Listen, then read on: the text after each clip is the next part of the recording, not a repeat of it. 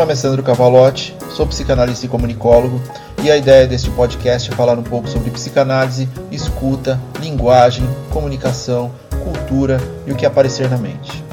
Sem um roteiro pré-definido, a construção do conteúdo é basicamente apertar o REC e gravar o que sai, inclusive erros, sons externos e até atos falhos.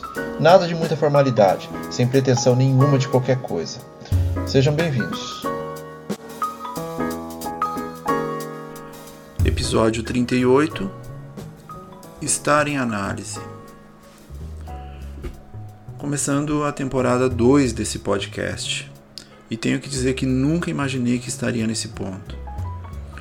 Sério, eu adoro construir os temas dos episódios e trabalhar essa desconstrução baseada em informalidade. Entendam, para mim isso foi uma longa jornada. Esse não compromisso com a busca da tal perfeição, que na verdade é inalcançável, e como isso gera ansiedade. Mas nada me preparou para essa continuidade.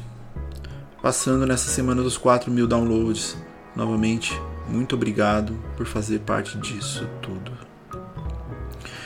E como sempre, vamos falar um pouco sobre a psicanálise e o que seria o tal estar em análise. Usei esse tema porque estamos em uma época de recomeços. Pelo menos a maioria das pessoas encontra algum tipo de força motriz nessa época. Talvez uma renovação, talvez o um momento de uma ressurreição, de uma fênix na relação com a nossa libido. Será que o ano novo é isso? Uma renovação da nossa libido para o que realmente desejamos? uma força emanada, sabe-se lá de onde, para que você possa dizer: ano passado eu morri, mas esse ano eu não morro. Belchiores à parte, os problemas continuam aí, assim como os boletos, assim como o que ainda não foi resolvido, o que foi postergado, tanto quanto nossa relação de desconhecimento conosco. Portanto, o que realmente mudou a partir do primeiro segundo do primeiro dia do ano? Eu sei que é um aspecto simbólico, para muita gente isso é imprescindível, essa mudança. Alguns podem me chamar de simplista, mas é inegável a relevância do postulado sobre a realidade. Nada mudou. No primeiro dia do ano, geralmente estamos tão cansados pelos abusos do dia anterior que a dinâmica do postergar, procrastinar já começa desde cedo. E tudo bem.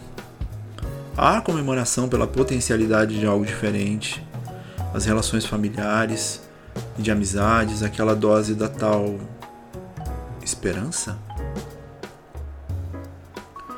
Mas que bonito é o ser humano em sua intrigante necessidade de busca de expectativas de mudança, ponto muito comum nesse podcast e muito presente na psicanálise. Mas o que seria essa tal esperança? Abrindo o dicionário, esperança seria um ato de esperar aquilo que se deseja obter. Esperar. Expectativa na aquisição de um bem que se deseja. Aquilo que se espera desejando temos uma determinação dentro da zoologia que fala sobre artrópodes relacionadas à esperança, mas ficaremos por aqui. Mas é sempre interessante salientar que uma palavra pode carregar muito da ordem do diferente. Signo, significado, símbolo, simbólico.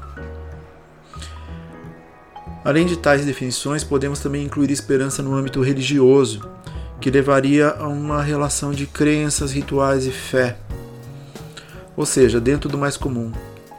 Esperança seria o ato de esperar aquilo que se deseja obter. Esperar aquilo que se deseja obter. Esperar.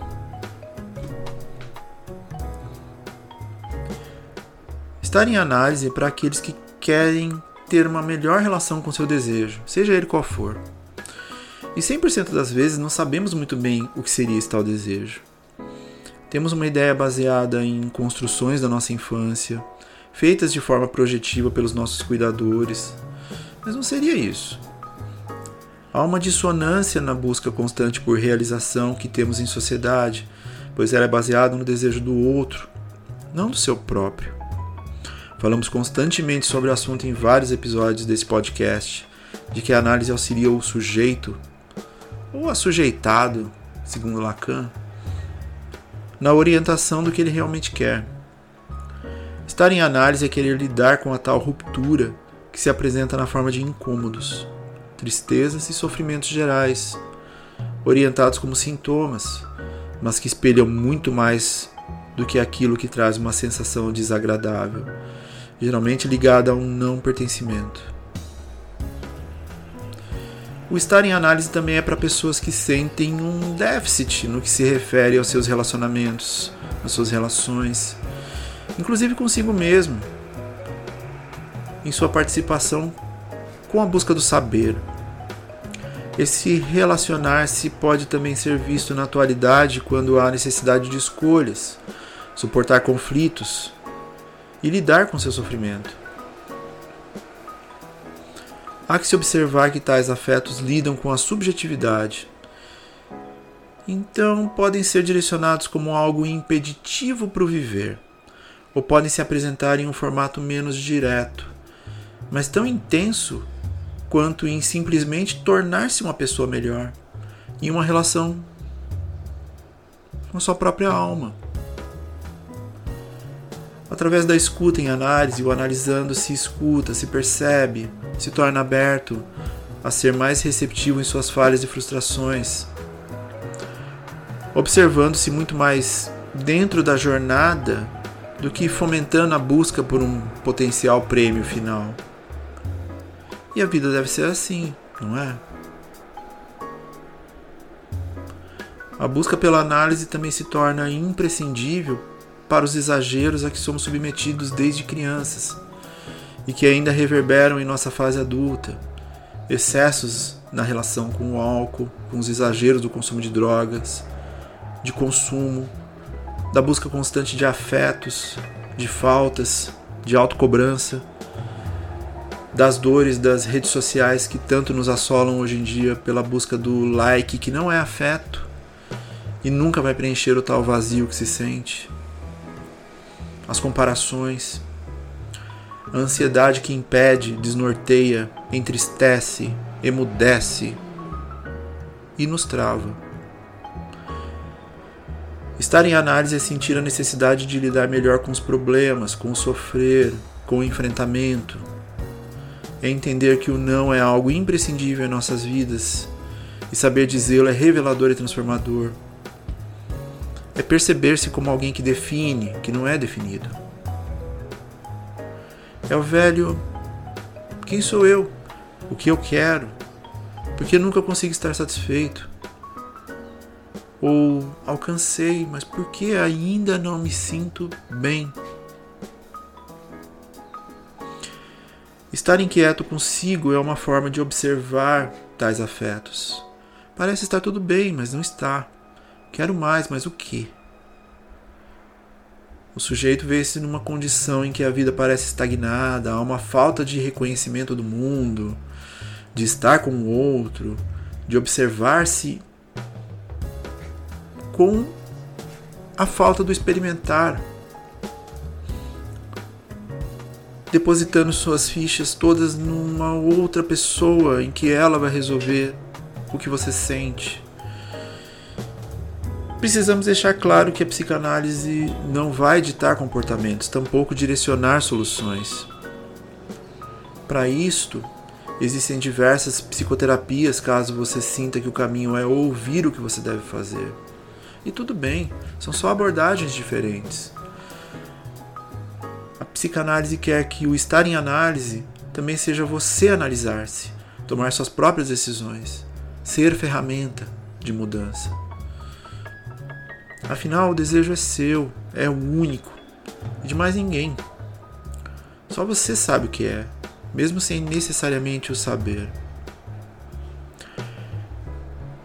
Estar em análise é emancipar-se. É olhar com seu próprio olhar para o seu próprio caminho. E caso você queira, alguém pode acompanhar tua jornada. Como seres singulares e únicos, não como elementos de uma completude que nunca se dará. É poder ficar sozinho e sentir-se bem nessa solitude. É poder desligar todas as luzes, telas, sons e ouvir seus pensamentos sem afugentar-se, apequenar-se.